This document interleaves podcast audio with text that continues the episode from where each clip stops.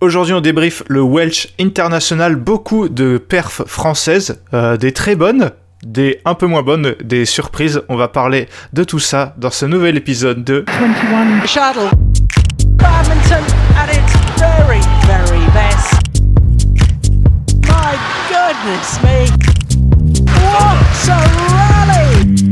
Oh, sensational! I'm the bad guy. Take that! Salut Benoît, merci euh, d'être avec moi comme d'habitude. Salut Ewan, bonjour à tous. Je pensais que le Welsh c'était un plat de, de ta région natale, mais visiblement c'est aussi le nom d'un tournoi. Euh, c'est vrai, c'est vrai, euh, qu'on découvre une fois par an quand il y a des perfs françaises. On se rappelle qu'il y a du badminton au Pays de Galles. Justement, Benoît, je voulais, je voulais commencer par ça. C'est vrai que d'habitude, si vous suivez le podcast, on débriefe très rarement des, des tournois qui ne sont pas des tournois World Tour. Donc là, en l'occurrence, un, un International Challenge. Mais Benoît, je te, je, te, laisse faire un petit teasing.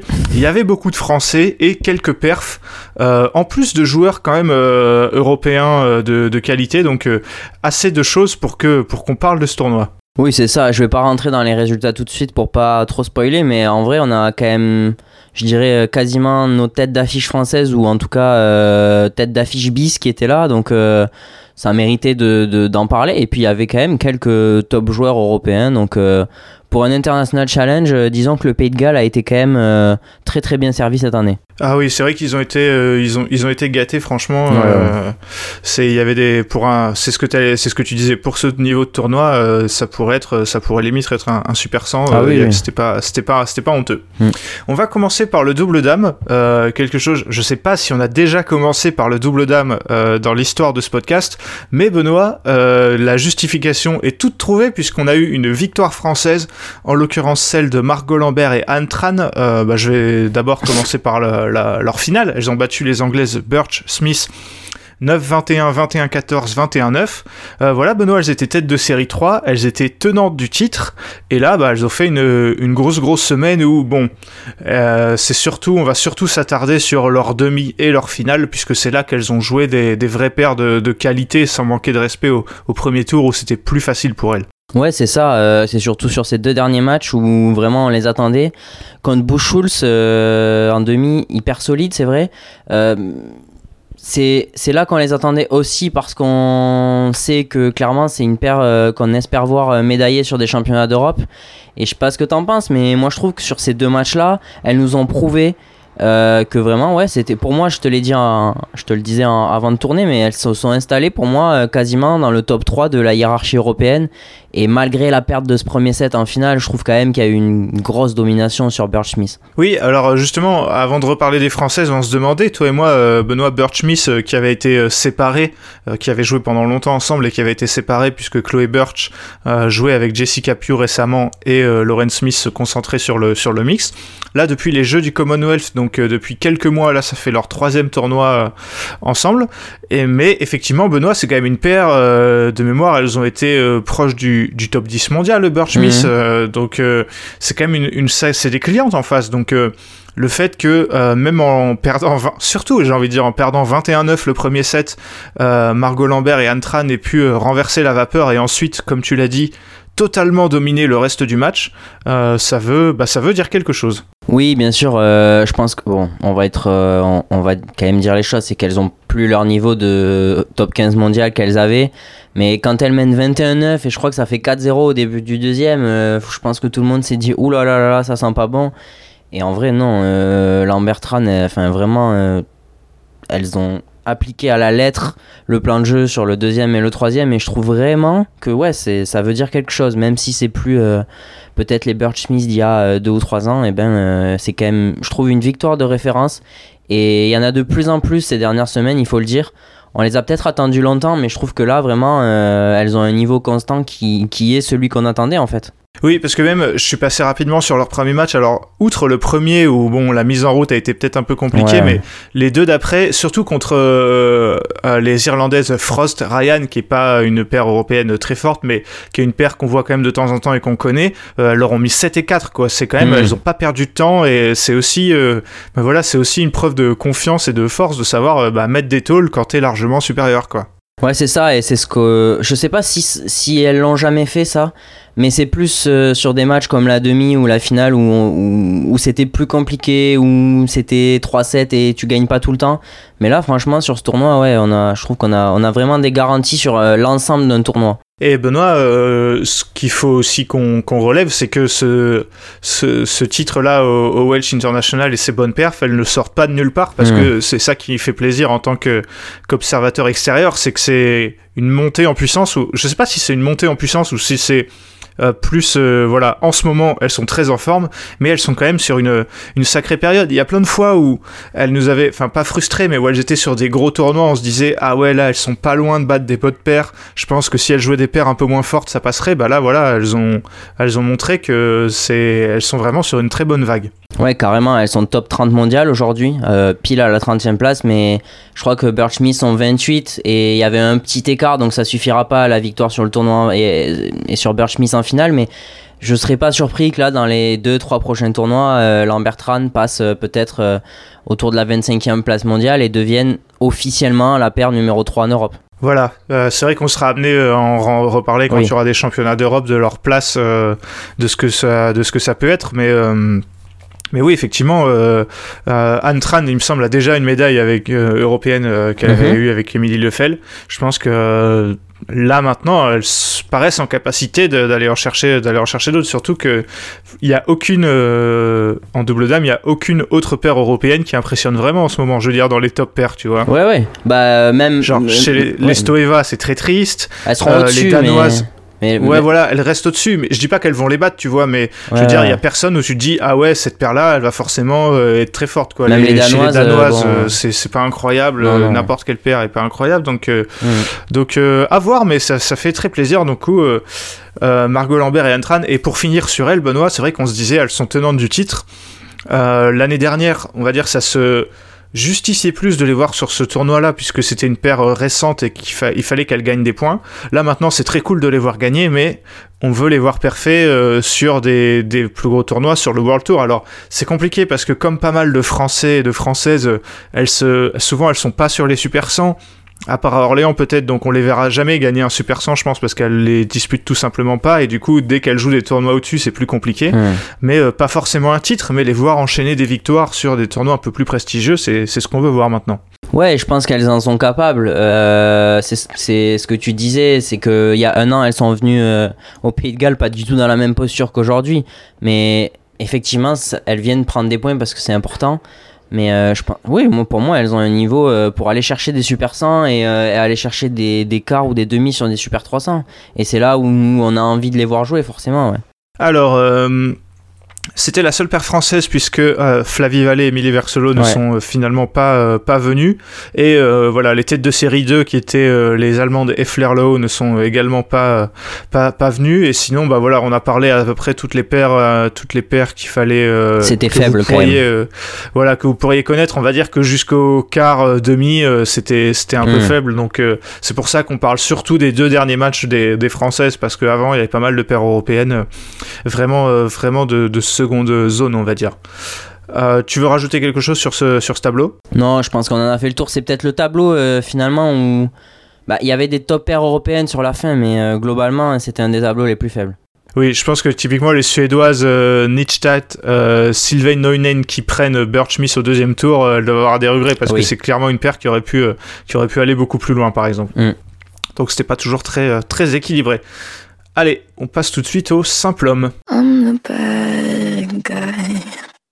Take that! Simple homme, euh, Benoît, je je sais pas comment te lancer. Où on aurait pu espérer une, une victoire française quand on a vu le nombre de joueurs et de bons joueurs qui étaient euh, qui étaient euh, inscrits. Euh, malheureusement, il y a eu un peu de tout, euh, ce qui fait que aucun Français en finale. Et peut-être on va commencer par le vainqueur avant de passer au Français. Benoît, c'est le Danois Mats Christoffersen euh, qui a plutôt facilement battu Jan Loda, le, Tchèque, en finale 21-13, 21-18. Euh, Benoît, un mot de, de Mats Christoffersen peut-être qu'on a mentionné récemment dans un épisode quand on parlait des... On l'a peut-être mentionné dans deux épisodes puisqu'on Oui. parlait des, des, des joueurs danois euh, les plus jeunes, on va dire, qui pourraient, euh, qui pourraient, qui pourraient venir. Il fait quand même euh, une, une, une bonne grosse semaine, le, le, le danois. Il fait une bonne grosse semaine. euh, Oui, il fait, oui, il fait une bonne grosse semaine. Je vais commencer par là. Euh, il mérite son titre parce que je pense qu'il bat probablement euh, les deux, trois meilleurs joueurs du tableau, même si euh, on en discutera après. Mais je reste persuadé que Arnaud Merclé était peut-être un ton au-dessus. Euh, en tout cas, il bat les meilleurs joueurs qu'il a eu à jouer. Et Mats Christoffersen, je crois que c'est son troisième titre de l'année. Bah, Peut-être le plus élevé euh, en termes de, niveau. Je pense qu'il n'y a pas trop trop de débat là-dessus. Euh, il avait déjà battu Christo, il l'a rebattu là. On va aussi reparler de ça. Mais Matt Christoffersen, ouais, c'est un joueur dont on a parlé, mais pour moi, j'ai pas changé d'avis, tu vois. C'est que il surdomine pas ce genre de tournoi. Et tu sens aussi que lui, enfin, moi, cette semaine, je l'ai senti à son top. Alors que, euh, tu vois, j'ai senti un Christo euh, pas de ouf, on va en parler. J'ai senti Alex Lanier pas au top du top, alors que pourtant euh, il est à deux doigts de battre Christophersen. Donc euh, j'ai pas trop changé d'avis sur Christophersen, mais un- il va chercher un super titre. Oui, et puis, enfin, je veux pas non plus, euh, voilà, rabaisser sa performance, mais Oui. je, je reviens sur le débat plus global. C'est un bon joueur, Christophersen. Le problème, euh, j'ai envie de dire, c'est qu'il a, entre guillemets, déjà 25 ans. Ah ouais. Donc, il a quoi? Il a 5 ans de plus que euh, Christo et du coup euh, 8 ans de plus que Alex Lanier. Oui, oui. Euh, c'est c'est un bon joueur, mais c'est difficile de voir en lui euh, même le futur Gameke, quoi, ou le futur Oh. Antonsen, ou le futur Axelsen, encore Ah moins. ouais, ouais. C'est, on le verra pas. euh, bah, D'ailleurs, il a le même âge que Gameke et Antonsen oui, voilà. quasiment. Donc, euh, c'est, c'est, c'est dur de le voir aller au niveau. C'est pour ça, ça justifie un peu ce qu'on disait. C'est un bon joueur, mais pas la relève du simple homme danois. euh, Si le simple homme danois veut rester sur les standards euh, qu'il a actuellement, quoi. C'est un top 50 mondial. Allez, Oui, voilà, un ça. euh, top 40 même, euh, tu vois, mais pas, pas au-delà. Voilà, Johan Essen, c'est différent parce qu'il est plus vieux, mais en tout cas, oui, Christophersen, c'est un Oui, bon oui. joueur, euh, mais euh, qui devrait pas aller trop haut, à moins de un virage dans sa carrière que personne a, a vu venir. Euh, Benoît, je- par quel français tu veux commencer? On peut peut-être commencer par Alex Lanier, puisqu'il Ouais. a perdu face au futur vainqueur en demi. Donc Alex Lanier, il a d'abord... bah, il, a, il a battu euh, le, Malaisien Yeo euh, Seng Zoe au premier tour en 2-7.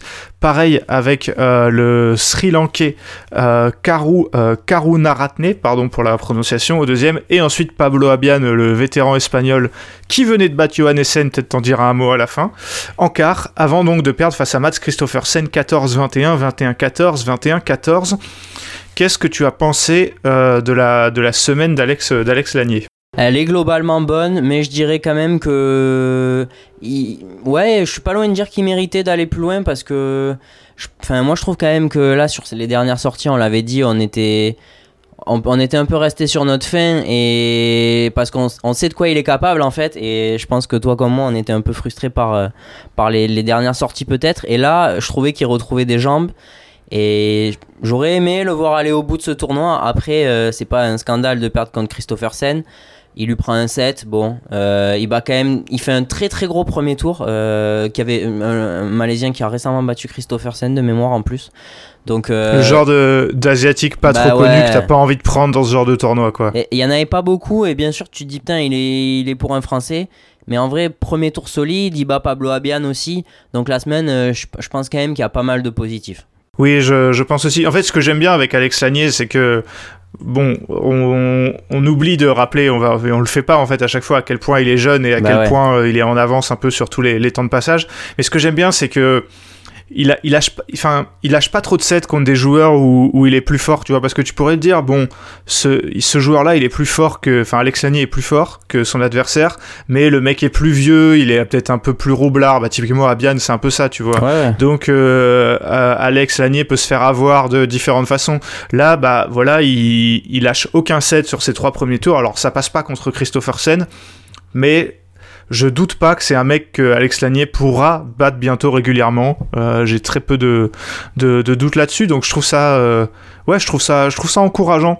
Et euh, Mhm. voilà, je serai. euh, bah, petite transition, Benoît, on sera peut-être un peu plus sévère avec Christo, euh, où, Ouais. pour résumer, on va dire que c'était pas sa semaine. On l'avait venir. Euh, hein. il- Voilà, c'est ça. On l'a déjà les tout était compliqué. Mais c'est toi qui me l'as dit d'ailleurs que tout était compliqué. et C'est vrai. on le voit. Il, il bat euh, Johnny Toriusen, le l'anglais au premier tour. 23-21, 22-24, 21-16. Il bat ensuite euh, son compatriote Lucas Clairbout, euh, 20 et- 22-20, 11-21, 21-17, avant de perdre face à, Matt Christo à Mads Christophersen 24-22, 21-11. Euh, bah, tout simplement, Benoît, euh, Christo, on connaît ses qualités. Là, on peut dire que malgré deux victoires, c'était peut-être pas euh, la, la, semaine de sa vie, quoi. Parce que pour moi, c'était euh, sûrement lui finalement ou, ou Arnaud Merclé mais ça fait un peu frustré de dire ça mais c'était lui le meilleur joueur du tableau quand même je pense alors euh, oui, après sur ce qu'on a vu dans la semaine, euh, je pense qu'il n'y a pas de débat sur le fait de dire que c'était plus Arnaud Merclé que lui, voire même peut-être Alex Lanier. Euh, ah oui, je parle au, ah, niveau global, tu vois, ah, c'est quand même... Ah, bah, oui, oui. Oui, je pense que oui, mais on a vite compris que c'était compliqué. Alors sur le premier match, tu te dis bon, c'est un premier match de tournoi, on l'a vu avec Lambertran, c'était pas si facile que ça non plus. Mais euh, Christo, je, suis un peu partagé. c'est difficile à analyser. J'aimerais bien d'ailleurs euh, savoir ce que lui pense de sa perf, mais j'ai un peu eu cette sensation qu'il essayait de mettre ses gammes en place, d'être propre, de répéter. Et en fait, Christo, c'est quand même un joueur qui a des éclairs de génie dans son jeu, euh, qui sort des trucs de sa raquette assez fou. Et j'ai eu l'impression qu'il essayait de rester très scolaire pour vraiment réussir à, mettre son jeu en place. Et c'était compliqué, tout était compliqué. Même Lucas Clairbout, lui a posé des problèmes. Euh. Enfin, je. Ouais, semaine très compliquée pour Christo. Euh, au final, tu fais quand même un quart de finale, c'est pas catastrophique, mais Christo, on l'attend au bout quand même sur ce genre de tournoi. Ouais, clairement. Déjà, euh, assez surpris de, de, de le voir euh, s'aligner sur ce genre de tournoi encore. Euh, mais peut-être que c'est ça. Hein. Peut-être qu'il voulait. C'était un peu plus une répète pour je sais pas trop quoi plutôt que objectif de performance. Je, je sais pas. Euh, tu veux dire un mot de Lucas Clarbou qui donc a perdu contre Christo au deuxième tour et a battu un autre Français, à savoir Eno Garoua qui sortait des qualifs au premier tour, 22-20, 18-21, 21-10. Bah tu peux dire un mot d'Eno Garoua aussi si tu, si tu le souhaites. J'imagine que c'est satisfaisant aussi de le voir sortir des, des qualifs de ce genre de tournoi. C'est très satisfaisant. Euh, J'en parlais sur les réseaux sociaux euh, puisqu'on me demandait un peu d'hierarchiser les joueurs français et je disais qu'Enogarois, ben moi il arrivait juste après euh, Christo, euh, Alex Lagné, Arnaud Merclé et franchement je trouve que c'est pas déconnant de dire ça. Alors euh, oui il est arrivé tard dans le bad et tout mais Enogarois en vrai il prouve de plus en plus bah, que limite il a sa place dans le top 100 mondial, en tout cas pas très loin. Euh, sur un système de qualif en deux jours, on reparlera de ça aussi, mais c'est beaucoup plus juste, je trouve, euh, que de faire jouer les mecs 4 matchs sur la même journée et, et de les mhm. envoyer euh, à la mort sur un premier tour. Et ben on a vu que là, même si sur le troisième ça a été peut-être plus compliqué parce qu'il avait enchaîné trois matchs, en vrai, il a quand même posé pas mal de questions, pas mal de problèmes plutôt à Lucas Clairbout. Et même, tu vois, je me dis sur des matchs en top 12 ou en N1, et Nogarois, il peut faire très très mal à beaucoup de joueurs c'est clair. Euh, donc euh, Arnaud Merclé maintenant. Euh, j'ai un peu la frustration ah de, de, ce tournoi. Alors, il paraissait être bien en jambes malgré un set lâché contre Quickle au deuxième, au deuxième tour, oui. 22-20 hmm. le premier set. Bon, après, il lui met 6 et 12. Et donc, il affronte le, le Danois Victor Svensson et se blesse à la cheville dans le premier set et est obligé d'abandonner. bah déjà, voilà, on espère que lui va bien et que cette blessure ne va pas l'handicaper trop longtemps on, espère, on espère pour lui. Euh, mais voilà, il paraissait quand même bien. Ah Sa partie de tableau. Alors, on sait pas si, on va pas faire des films, on sait pas s'il aurait battu euh, Svensson ou, pas, mais euh, sa partie de tableau semblait pas injouable, quoi. Quand tu vois que c'est le Tchèque Loda qui va en, finale, je veux pas le rabaisser, mais il, paraissait avoir quand même une petite route vers la finale pour Arnaud Merkel. Ouais, ouais, non, c'est rabaisser personne que de dire ça. il, était, il menait 17-11 contre Victor Svensson quand il se blesse, il était bien au-dessus, il n'y avait pas photo. Contre Quickle, il lâche un 7 et Quickle, c'est quand même un bon joueur du circuit européen. Moi, je reste convaincu que quand tu mets 6 et 12 au deuxième et au troisième, euh, t'es plutôt en jambes. Euh, c'est hyper frustrant parce que moi je pense qu'Arnaud Merclé avait les jambes pour aller. Euh, je pense qu'il faut pas. Qu'il avait, qu'il avait gagné l'année dernière. Ouais, faut pas. À un moment donné, il faut dire les choses. Il, en ce moment, il a le niveau pour aller chercher ce genre de titre. Et je pense. Enfin, on l'a vu sur. il était déçu, frustré et il avait probablement mal aussi, mais ah, c'est quand même c'est quand même rageant euh, de rester dans l'expectative et de pas pouvoir euh, savoir ce qui se serait passé. Voilà, exactement. Et le dernier Français qui est aussi sorti des, des c'est Sacha Lévesque qui perd au premier tour contre le, le Brésilien Igor Coelho 21-16, 21-10.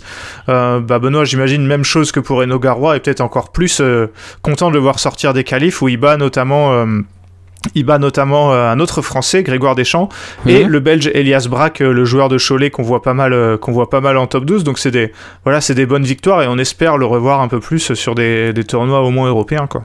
Bah c'est ça, c'est cette fameuse hiérarchie des seconds couteaux et on a de plus en plus hâte d'être au championnat de France parce qu'on se dit qu'il n'y a pas tant la place que ça pour, euh, pour d'autres gars en fait, que ces jeunes-là et nos, nos premiers couteaux, il n'y aura pas d'exploit peut-être. hein. C'est, c'est clair, c'est vrai que le, le- c'est, c'est assez dingue la densité qu'on a Ah en ouais. simple homme, euh, parce que les mecs dont on vous parle là, c'est, c'est tous des jeunes, donc euh, c'est, ouais. Il reste Lucas. Oui, voilà, c'est ça, Lucas Clarbou qui, euh, qui, euh, qui est encore là et qui a encore un niveau, je trouve, un Ah bon oui. et qui montre, par exemple, face à Inogarwa, euh, bon, Christo c'était encore au-dessus, mais il montre face à Inogarwa qui va pas se, qui va pas se laisser faire. Et c'est vrai que, que maintenant que Thomas Rouxel va, va arrêter, que euh, Lucas Corvet, ça fait un moment qu'il joue plus en simple, Brice Leverdez, on sait pas trop. Euh, on sait pas trop de quoi le futur sera fait, mais c'est vrai qu'on voit vraiment la nouvelle génération arriver. Et euh, en tout cas, ça va être, ça va être très intéressant. Benoît, est-ce que tu as quelque chose à rajouter sur le, sur le simple homme? Et ben Brice qui était forfait, tu viens d'en parler, mais euh, il aurait Oui, dû être là. qui était, qui était tête de série 1 normalement. Exactement. Euh, un tableau où il y avait vraiment beaucoup beaucoup de, de Français, donc euh, en tout cas ça, ça fait plaisir. Mais finalement Benoît est peut-être le mot de la fin sur ce tableau. Euh, quand même, c'est petit- petite frustration quand tu vois que les têtes de série, alors Brice Verdez est pas venu, mais quand tu vois que les têtes de série 1, 2, 3 étaient françaises et que ouais. Alex Lanier n'était même pas tête de série, on se dit mais comment c'est possible qu'il n'y en ait pas eu un en finale quoi? Bah d'ailleurs, c'est ce qu'on a. Enfin, avant le tournoi, on se disait qu'on attendait deux titres. je pense que c'est deux titres dont celui-là. Donc oui, forcément, il y a quand même une frustration. On passe tout de suite aux simples dames. Aimez-vous le badminton Il s'agit là d'un sport qui ne déçoit personne. Euh, finale euh, entre deux joueuses européennes euh, qu'on connaît très bien, euh, à savoir la belge Liane Tan et l'allemande Yvonne Lee, qui l'a emporté 21-17, 21-12. Euh, Benoît, est-ce que tu veux dire un mot de cette finale ou on passe direct aux perfs françaises? Euh, premier titre pour Yvonne Lee depuis 4 ans sur le circuit. Euh, il lui fera pas de mal, hein, parce que vu sa saison euh, pas toujours simple, je pense que celui-là euh, lui fera du bien. C'est clair, c'est quand même une saison... Genre là par exemple euh, des joueuses européennes Pour les qui deux, font ouais, des, qui mais ouais voilà c'est pour ça mais des joueuses ouais. européennes qui font des bonnes saisons euh, j'ai du mal à en ressortir là tu vois donc tu, dois euh, avoir, tu peux citer Karsfeld, mais les deux qui étaient en finale, c'est vivent une saison particulièrement galère. Voilà, c'est ça. Euh, parlons tout de suite de Léonie Sué, puisqu'elle était en demi-finale. Ah bah oui. Elle a d'abord, euh, elle a d'abord battu euh, l'anglaise euh, Lisa Curtin. On a, on a battu beaucoup d'anglais et d'anglaises euh, ce, ce week-end, Benoît. C'est on bon espère signe. que C'est bon signe. voilà, c'est bon signe. On espère que les, les Français euh, feront, feront de même samedi prochain. Euh, et ensuite, la Tchèque euh, Sabiakova. Mais surtout, Benoît, je veux te lancer sur ce troisième match. Cette euh, victoire en quart de finale contre euh, la Danoise Mia Blichfeld, tête de série 1. Victoire de Léonie Sué, 21-18, 16-21, 22-20. Euh, Benoît, disons-le tout de suite, c'est pas la Mia Blichfeld la plus incroyable qu'on ait jamais vue, mais j'ai envie de dire, on s'en fiche. On Oui. prend largement cette victoire de Léonie Sué et bah voilà, il faut lui, il faut lui donner du crédit parce que c'était un match euh, où en plus, je, moi qui suis un peu pessimiste, juste euh, jusqu'au bout, j'ai cru que ça allait pas le faire quand j'ai vois raté trois volants de match. Je me suis Ouais. dit euh, deux volants de match. Je me dis aïe aïe aïe aïe aïe, elle va pas le faire. Et finalement elle le fait, donc euh, voilà, bravo Léonie Sué quand même. Bravo Léonie Sué, surtout qu'au tour d'avant déjà, euh, moi j'étais en mode oh là là, elle base Vabikova qui lui a qui lui a qui lui a pas mis une correction mais qui l'a battu il y a quelques semaines et on était un peu énervé de cette défaite. Je me souviens en avoir parlé très durement. Et moi pour moi le tournoi il était fini mais c'est c'est dur pour Mia Blichfeld et en même temps euh, bah, on a le droit aussi de se réjouir pour Léonie Sué, tu vois quand elle affiche ce niveau-là, euh, on a envie d'être content mais euh, mais c'est vrai que hum, j'ai pas, en fait, j'ai pas envie de retirer du crédit à Léonie Sué, mais on aimerait l'avoir plus souvent à ce niveau-là. Très clairement. C'est ça. Je... C'est Léonie Sué, ouais. c'est- une joueuse qu'on connaît depuis maintenant des années. Elle a été présentée peut-être à juste titre euh, comme une joueuse à fort potentiel, et c'est vrai Oui. que on a parfois du mal à le voir. Mais quand elle fait ce genre de perf, on se rappelle que c'est une bonne joueuse, quoi. Après, Mia Blichfeld, qui est désormais euh, 30e mondial, je crois, et qui va probablement continuer à chuter s'il n'y a pas d'électrochoc, parce que là, euh, en termes de niveau, euh, Léonie Sué, il faut dire les choses, a pas grand-chose à envier à Mia Blichfeld. Et je pense que c'est le cas de de plus en plus de joueuses euh, sur le circuit. Ouais, et c'est vrai que ça pouvait paraître étonnant de voir Mia Blichelt euh, s- s'aligner sur ce genre de tournoi. Bah ouais, mais, Mais quand on voit que quand on voit son niveau, on comprend parfaitement pourquoi elle joue là-dessus et elle joue pas des gros tournois quoi parce que il y a c'est quand beaucoup même de assez- hein, sur le tableau. ah bah, c'est ouais ouais, c'est assez terrible. Ouais. Malheureusement pour Léonie Sue, elle a pas pu répéter euh, ce genre de perf euh, face à Lian Tan au tour d'après, un tour qui pourtant paraissait plus facile. Euh, Ouais. Mais je pense qu'il faut prendre en considération le fait que Lian Tan euh, s'était baladé toute la semaine quasiment euh, jusqu'ici, Euh, contrairement à Léonie qui sortait d'un gros gros match la veille. Donc donc euh, voilà, c'est belle belle perf globalement de Léonie qui fait qui fait demi-finale sur ce tournoi. Oui, très clairement. Et Liantan, euh, je dirais pas retrouvé, mais qui fait une grosse semaine aussi, parce que hormis son premier tour dont on parlera après, elle perd pas un set, même contre Genjira Stadelman, qui, à mon avis, est elle aussi meilleure que Mia Blichfeld à l'heure actuelle. Donc, euh, ouais, Mhm. En euh, top 12. c'était dur de jouer Liantan, quoi. Parlons-en de ce premier tour euh, de Lian Tan qui a mis 21-7, 21-7 à Yael Oyo. Ouais. Euh, alors que Léonie Sue montre des belles choses en ce moment, Yael Oyo, c'est plus que compliqué. Son niveau pose beaucoup de questions en tout cas. Son niveau pose beaucoup de questions. Je pense qu'elle doit s'en poser aussi, et c'est dur. Euh, je pense que ça doit être dur pour elle. euh, Ah, clairement. Pff, tu, tu prends 7 et 7 contre Liantan, on sait que le niveau d'Yael Oyo, euh, il y a encore quelques mois, elle était peut-être meilleure que Léonie Sue, et puis surtout euh, 21-7, 21-7 face à Liantan, c'est, c'est quand même très très dur, ouais, vraiment.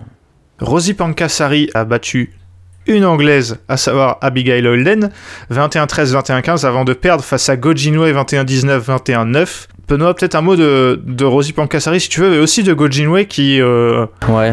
bah, qui est vraiment une énigme, je trouve. Oui. J'arrive pas à savoir son vrai niveau. Toi, qui, je sais que t'aimes bien cette joueuse, euh, qu'est-ce que tu peux nous, nous en dire? Parce que, pour rappel, elle a été championne du monde junior. Mm. Derrière, elle s'est blessée. Elle a eu, on- à un moment, on a longtemps cru qu'elle euh, devait arrêter le bad. Finalement, elle revient. Elle rejoue sur des tout petits tournois où euh, elle en gagne. Elle joue sur des petits tournois où on voit qu'à chaque fois, elle a l'air plus forte que tout le monde. Mais finalement, elle en gagne très très peu. Parce que je sais pas si elle a du mal à enchaîner les matchs ou quoi. Mais là, derrière, elle perd 15 et 15 contre Amalie Schulz. C'est vraiment une énigme le niveau de, cette joueuse. Ouais, je pense que t'as bien résumé le truc. Je pense quand même qu'elle a perdu les plus belles années de sa carrière, il faut dire la vérité aussi. Euh, On pourra pas s'empêcher de se dire euh, Ouais, qu'est-ce que sûr. ça aurait pu être si elle avait pas été blessée parce que quand elle était en junior, euh, c'était un potentiel, potentiel numéro une mondial quoi. Oui, c'est ça. Si je dis pas de conneries, euh, c'est une maladie à l'intestin ou un truc comme ça, donc c'est, Mhm. enfin, c'est quand même un truc qui handicape au-delà du bad. Mais, euh, mais on est partagé parce qu'elle elle bat Rosie Pankasari en marchant. C'est terrible hein, de dire ça, mais vraiment, elle marche sur le terrain et elle prend 15 et 15 contre Amalie Schulz derrière, alors que je suis convaincu que Gojinwe euh, a euh, le talent de 15 Amalie Schulz, mais. Mais ouais, c'est une énigme. Euh, on saura jamais vraiment, je pense, qu'elle, ce qu'elle vaut et ce qu'elle, aurait valu, tu vois, mais je, je, je sais pas si on peut encore, parce qu'elle est plus si jeune que ça malgré tout, je sais pas si on peut encore attendre qu'elle atteigne, tu vois, un top 20 ou un top 15 mondial. J'ai de plus en plus de Bah mal à y croire en tout cas. Ouais, Euh, mais il ne faut encore une fois rien retirer à Mali Schulz qui fait quand même une bonne semaine, oui. euh, qui bat Christine Kuba dès le premier tour, la tête de série 4, et qui prend un set euh, qui perd même 21-17 au troisième contre Yvonne Lee, la future, la future vainqueur. C'est celle qui lui a posé le plus de problèmes. Donc belle semaine malgré tout de, de la joueuse danoise.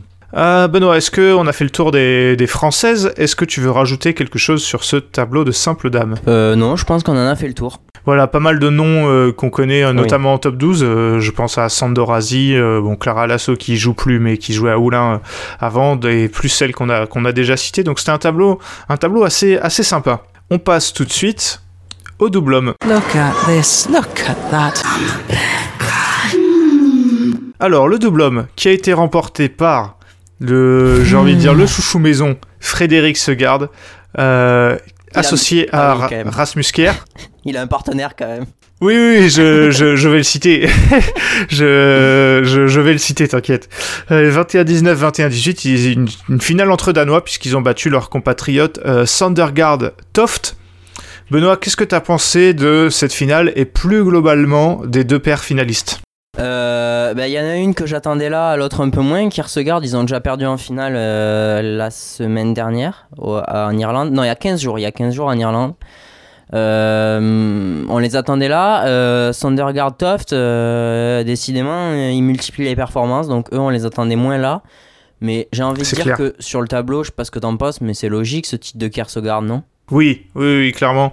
Euh, quand tu vois ce tableau qui était pas d'un niveau incroyable, je trouve, euh, c'est c'est le cas de le dire. Euh, les têtes de série 1 et 2 étaient françaises, donc ça fait vraiment du mal de se dire qu'on a une finale entre Danois et qu'en Ouais. plus, comme tu as raison de le dire, je trouve que c'est logique puisque c'est euh, la, la meilleure euh, la meilleure paire de ce, de ce tableau. Et encore une fois, on le répète euh, assez, mais ce, ce garde n'a rien à faire sur ce genre de tournoi. Euh, pour moi, si tu, si tu le mets sur ce genre de tournoi, tu devrais obliger Astrup Rasmussen à les jouer aussi. Euh, Non, parce qu'on se rendrait compte qu'ils sont pas capables de les gagner.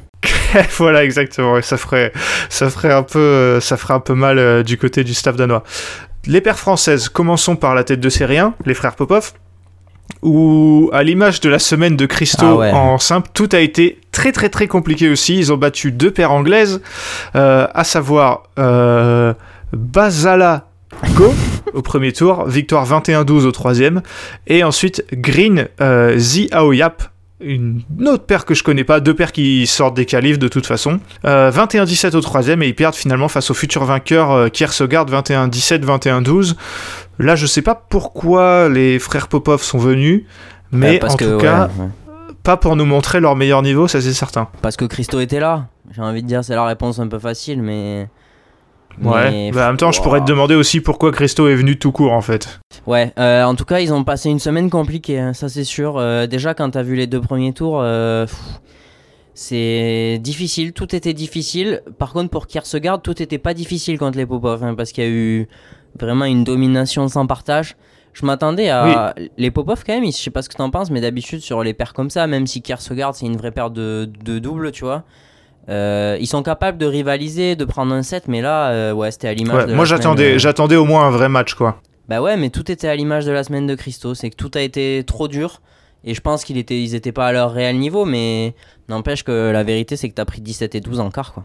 Voilà, c'est ça. Et quand tu vois que Kierkegaard qui joue, on va pas comparer les paires, mais qui joue en gros des paires de même calibre avant, euh, eux ne lâchent pas de 7 et ils mettent 6 et 7 au premier tour et 7 et 13 au deuxième tour, ce que tu es censé faire quand tu es largement supérieur. On en parlait tout à l'heure pour, pour Lambert Tran. euh, là où elle est Popov, euh, c'est c'est ça. Tout était beaucoup trop compliqué. Ouais. Tête de série 2, Lucas Corvée et Ronan Labarre qui passent euh, le premier tour contre une paire galloise, John Stewart, et qui perdent au deuxième tour contre d'autres Danois, mais pas les Danois qui sont allés en finale, à savoir William Kriegerbo et Daniel Lungard, euh, 18-21, 21-15. 28-26 pour les Danois. Frustrant, Benoît, parce que hum, Ah j'aurais ouais, bien aimé les, les voir affronter deux trois paires danoises d'affilée pour vraiment euh, voir ce que valent euh, Lucas Corvée et Ronan Labarre au niveau européen.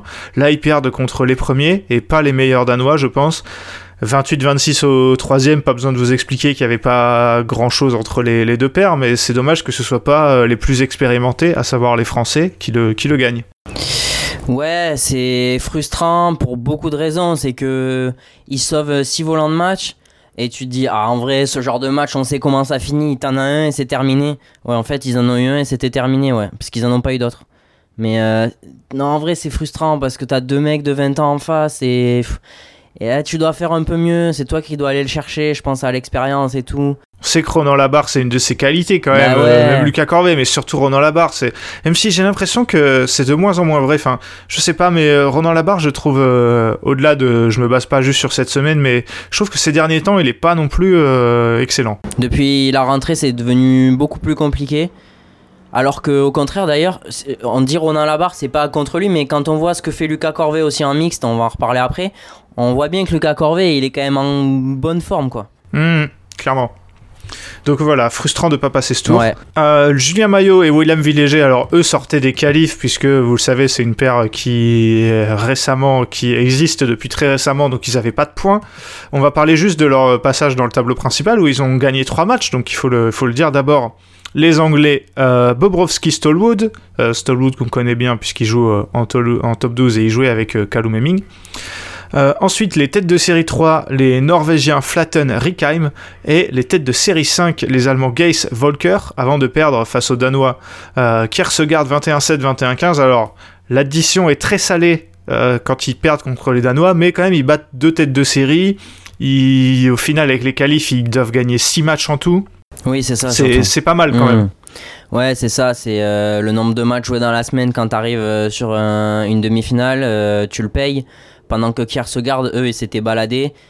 Euh, en vrai, maillot léger, on l'a dit, il faut leur donner du temps. On s'était énervé quand ils avaient perdu contre euh, Léo Rossi et, Kenji Lovang parce que euh, c'était, il y avait de quoi s'énerver, je pense.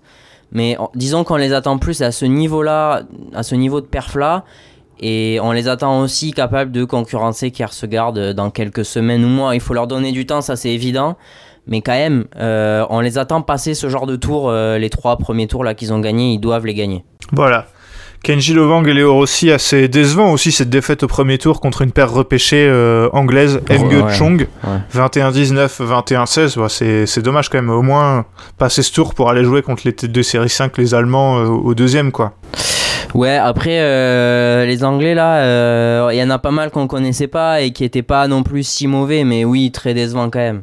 Voilà, pour le reste du tableau, euh, bah, du coup, euh, beaucoup de paires françaises. Ouais. En fait, avec les, les paires françaises, anglaises et danoises, euh, t'avais quasiment, euh, t'avais quasiment tout le tableau. Oui. Euh, en tout cas, toutes les meilleures paires, je pense qu'elles étaient, elles étaient de ces, de ces trois pays. Il y avait deux, trois paires allemandes aussi. Mais euh, je pense qu'on a fait, on a fait le tour. On passe tout de suite au dernier tableau, le double mixte. Le double mix, donc euh, pas, de, pas de victoire française, mais une victoire danoise, à savoir euh, Toft euh, Graversen. On vient de parler de Jesper Toft, le joueur d'Aix-en-Provence en double homme. On parle à nouveau de lui en, en mixte et c'est ce qu'on disait juste avant d'enregistrer. Il est, il est en forme, le bonhomme, hein, Benoît. Victoire 21-18, 14-21, 21-16 contre les Allemands, Lamsus Haut, qui était tête de série 1 et archi favori de ce tableau. Euh, belle perf de, de Graversen, les Danois. Ouais, très très belle perf, euh, même euh, exploit, on peut le dire. On parle quand même d'une paire top Mm. 15 mondiale, championne d'Europe. vrai. En vrai, enfin c'est c'est ouais, c'est un exploit. Et j'ai en fait j'ai du mal à Jasper Toft, on voit dans les résultats et tout, et puis dans le niveau affiché qu'il est en train de progresser et que bah, il est juste en train de devenir très bon même. Mais j'ai quand même du mal à chaque fois que je le regarde jouer, j'ai je sais pas ce que t'en penses, mais j'ai toujours l'impression, euh, il a une, le fait qu'il soit grand et tout, mais il a une gestuelle particulière et c'est difficile en fait de, de se dire qu'il est pas le, très bon. oui. il a, c'est ce que j'ai, il a pas le profil type du, Voilà. du très bon joueur de bad quoi, mais ça fonctionne. Donc oui, euh, oui, voilà, ah il- non, mais oui. c'est vrai que non mais t'as raison de, j'ai peut-être pas assez insisté. euh, de, je pense que le mot exploit n'est pas euh, galvaudé parce que c'est quand même les, les 56e mondiaux qui battent les 7e quoi. Ils Donc, avaient euh, rien à faire là, euh, Lamphus Lowe, hein, faut dire les choses. euh. Non, c'est ça. Et si tu viens, euh, tu viens pour tout, écra- tout écraser et Ouais. prendre de la confiance et des points faciles. tout à fait. Et là, c'est ce qui s'était passé pour eux euh, dans la semaine en plus, hein, parce que l'homme Suslo, on peut pas dire qu'ils arrivaient fatigués. Hein. Ils Non. avaient pas pris plus de 15 points dans. Ah, si, ils avaient pris 17 points au premier, premier tour, mais Ouais. sinon ils s'étaient plutôt baladés quoi euh, à chaque fois. Euh, alors que voilà, euh, mais euh, franchement impressionnant les, les Mhm. Danois qui, qui battent qui battent les Allemands, les Danois qui n'ont à part ce set perdu en finale, ils en avaient pas perdu avant. avant non plus, donc euh, semaine très très très solide. Là, les Français sont allés un peu moins loin que dans les autres euh, tableaux. C'est aussi pour ça qu'on a gardé euh, ce tableau pour la fin. Il y avait, il y avait deux paires. Tu parlais de Lucas Corvet tout à l'heure et, et bah, là, il était associé à Sharon Bauer. Ils ont passé le premier tour face au, au Slovaque euh, Ivan Sic Polank avant euh, 14 et 12 avant de perdre face aux têtes de série 8 euh, les, les, les Allemands Volker Kuspert euh, 21-19, 16-21, 21-14. Euh, Qu'est-ce que t'en penses, Benoît? Eh ben, qui méritait mieux. Euh, J'en pense que cette paire, elle ne cesse de m'impressionner. Je pense même de nous impressionner, je peux le dire. Ils sont top 70 mondiaux aujourd'hui. Euh, quand on les a vus débarquer sur les tournois, je, pense, je suis même pas sûr qu'on s'attendait à les voir dans le top 100.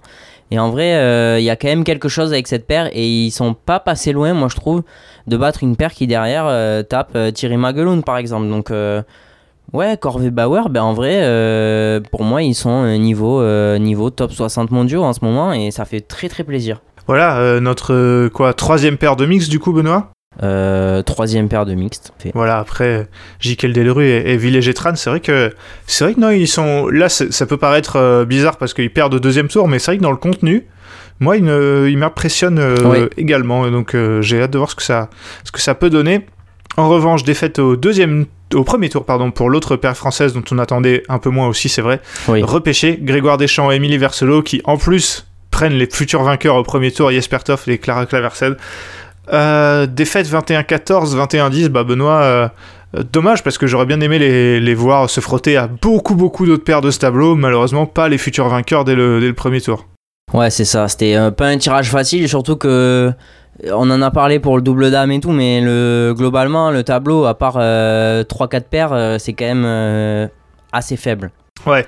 Euh, donc euh, bah, pour parler du reste des, des paires en tout cas que vous pouvez connaître, c'est vrai qu'il y avait Callum Hemming et Jessica Pugh Ouais. euh, qui ont fait demi-finale mais qui ont perdu face à Toft euh, Graversen, encore eux. Euh, sinon on avait du... euh, je, les ai, je les ai perdus... Ah oui voilà, bah, tu en as parlé tout à l'heure, Thierry Magelund Ouais. qui perd face, qui perd face, face, face aux Allemands et c'est vrai que sinon euh, le niveau, bon, peu de, de joueurs qu'on connaît, euh, qu'on connaît euh, vraiment bien dans ce, dans ce tableau donc... C'était en quart, voire demi que c'est devenu, c'est devenu intéressant. Benoît, quelque chose à rajouter sur le mixte? Non, non, je pense que comme les autres tableaux, on en a, on en a bien parlé. Bilan français, je dirais Benoît plutôt positif, avec la, la petite Oui. frustration du, du, du simple homme, mais euh, je pense que le, le titre de Lambert Tran et surtout, euh, la, enfin, surtout ce titre et la, la demi de Léonie Sué rehaussent un peu le, le, le, le bilan. Et en, en, même de rien, en simple homme, il y a eu pas mal de, Ouais, de, de matchs gagnés par des Français. C'est juste dommage qu'aucun aille au bout, mais voilà, bilan plutôt positif de ce Welsh International. Oui, je partage ton bilan, même si on aurait aimé un deuxième titre, même en double homme, on aurait aimé un peu mieux, forcément. Mais, euh, mais oui, bilan globalement positif. Et j'ai oublié d'en parler, donc je vais te lancer là-dessus tout de suite. Euh, on nous a, on nous a pas reproché, mais on nous a dit euh, Magnus Johannessen, euh, vous le sous-estimez un peu. Et quand on a dit ah, on, on est mesuré avec lui. Je, je- Ah c'est- oui. C'est là-dessus que je vais te lancer, parce qu'on en a pas parlé. Le passage, le Et- passage, on vous l'avait bien dit. Ouais, mais c'est un peu plus que ça. C'est que on, on disait pas qu'il était nul, mais on voulait vraiment être mesuré parce qu'on avait déjà vu Magnus Johannessen aller au bout d'un tournoi et euh, la semaine d'après perdre contre Pablo Abian. Malheureusement, euh, pour la personne avec qui j'en ai discuté, là ça a été ça a été terrible puisque bah, l'argument c'est c'est vérifié. Je pense qu'il est très fort, mais je pense qu'il doit encore progresser là-dessus. Donc euh, je sais pas ce que t'en penses, mais voilà. Non, c'est vrai, bah, justement, quand je disais que Alex Lanier, lui, ne, ne perdait même pas de set Eh contre oui. un, un, un, un vétéran comme Pablo Abian, Magnus Johannessen, euh, là, celui qui est un peu présenté comme certains, par, comme la pépite danoise, de voir perdre au deuxième tour contre Pablo Abian, euh, bon, c'est effectivement rappeler à tout le monde qu'il ne faut pas s'emballer euh, avec, euh, avec lui.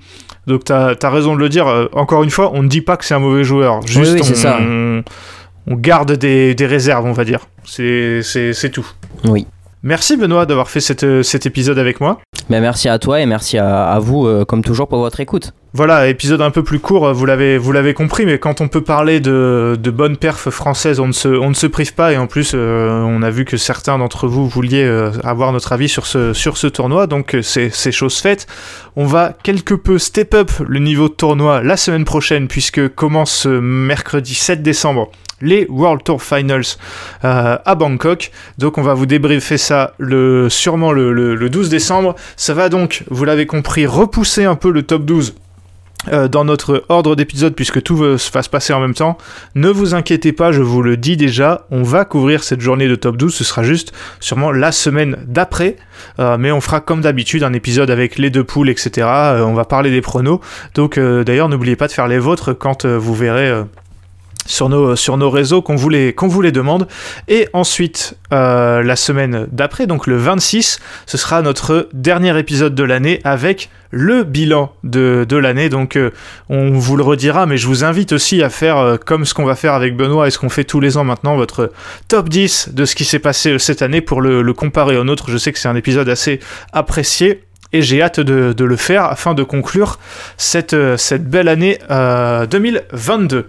Merci à tous de nous écouter, n'hésitez pas toujours à nous envoyer des messages et à partager le podcast autour de vous, c'est ce qui nous fait le plus de pubs. À la prochaine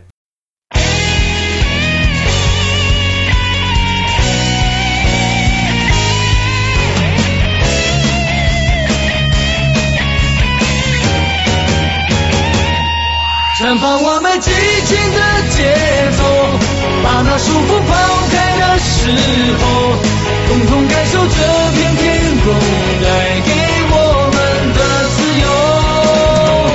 挥动你我坚强的双手，努力奔向成功的尽头。我们的梦握在手中，绝不等候。